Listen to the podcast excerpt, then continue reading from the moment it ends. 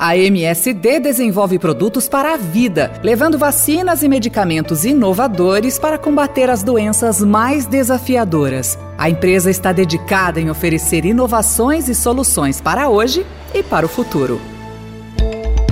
Olá para você que ouve a partir de agora o Saúde e Bem-Estar em Série. Eu sou a Mafelo Visoto e neste episódio vamos falar sobre inteligência artificial aplicada à saúde. De uma forma bem resumida, essa tecnologia analisa dados e permite o aprendizado de padrões para tomada de decisões. O setor da saúde gera uma quantidade enorme de informações. Podemos citar laudos de exames de imagem, dados laboratoriais e clínicos, notas de operações, registros eletrônicos de saúde e por aí vai.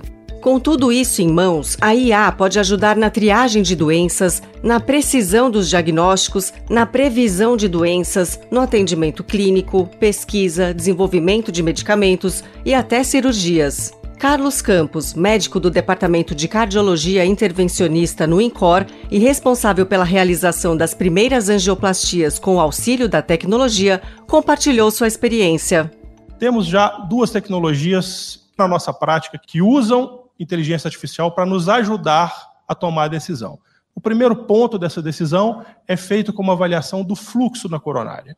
Ao invés do médico olhar e ver uma obstrução de 70%, vou tratar ou não, tem uma forma da gente medir a queda do fluxo na artéria do coração através dessa obstrução. E se o fluxo reduzir 20%, a gente tratar isso. E a gente já tem algoritmo de inteligência artificial para medir a queda desse fluxo e a implementação dessa tecnologia foi benéfica para os pacientes, porque a gente colocou estentes somente quando realmente precisava. Então, é, já adicionou precisão no tratamento do paciente. Outra ferramenta é o implante do stent guiado pela inteligência artificial de uma forma que a medida da placa de gordura, o tamanho do stent, a qualidade do implante do stent, ao invés de ser feito com a câmera de raio-x, isso é feito com uma câmera miniaturizada que vê a artéria coronária por dentro, e aí a gente tem uma resolução de 15 micrômetros, uma resolução de microscópio. Este exemplo mostra que inteligência artificial já é uma realidade na área médica. Porém, são casos muito pontuais e, como vimos, ela serve como suporte para decisões ainda vai levar um tempo para que faça parte da rotina em todo o ecossistema do setor, assim como já acontece em diversas situações no nosso cotidiano.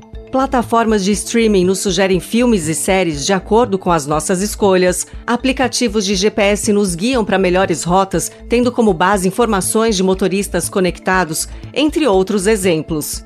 Alexandre Chiavegato Filho, professor de inteligência artificial em saúde na Faculdade de Saúde Pública da USP, mostra por que essa área exige cautela. A área da saúde é mais consequente. Então, uma coisa é o algoritmo errar que é melhor virar à direita quando é melhor virar à esquerda, por exemplo, que me faz perder aí um, um minuto, dois minutos. Outra coisa é o algoritmo que erra um auxílio a diagnóstico, tá? ou auxílio à decisão de intervenção de prognóstico desse paciente. O algoritmo está aprendendo a partir de dados, né? O algoritmo não tem um conhecimento prévio do mundo, né? Ele não tem uma ética, ele não sabe o que é certo, o que é errado. Ele está aprendendo via as decisões, né, que estão disponíveis. Né? A gente teve um caso muito emblemático há, há uns anos atrás, né, de um algoritmo que estava auxiliando os juízes, né, a tomar decisão sobre uh, liberdade condicional. A gente tem informação sobre prisão, tá? E pessoas negras são mais visadas pela polícia então, se você comete o mesmo crime sendo branco ou sendo negro, então a chance de ser preso é muito maior se você for negro, então o algoritmo dava maior risco para esse grupo, né? E aí descobriram isso, e aí foi um marco aí na área de discriminação de algoritmo. Então, ou você tem dados com preconceitos dentro deles, ou você pode ter poucos dados. Em quais regiões a gente tem muitos dados de pacientes?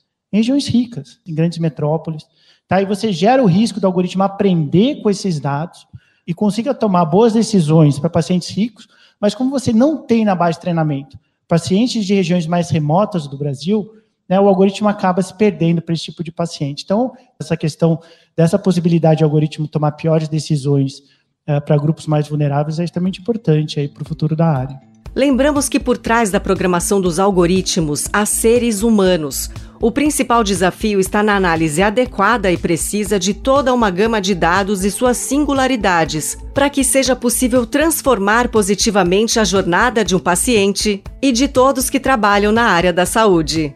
Esse foi mais um Saúde e Bem-Estar em Série. Eu sou a Mafelo Visoto e volto no próximo programa para falar sobre terapias gênica e celular no tratamento de doenças graves. Até mais!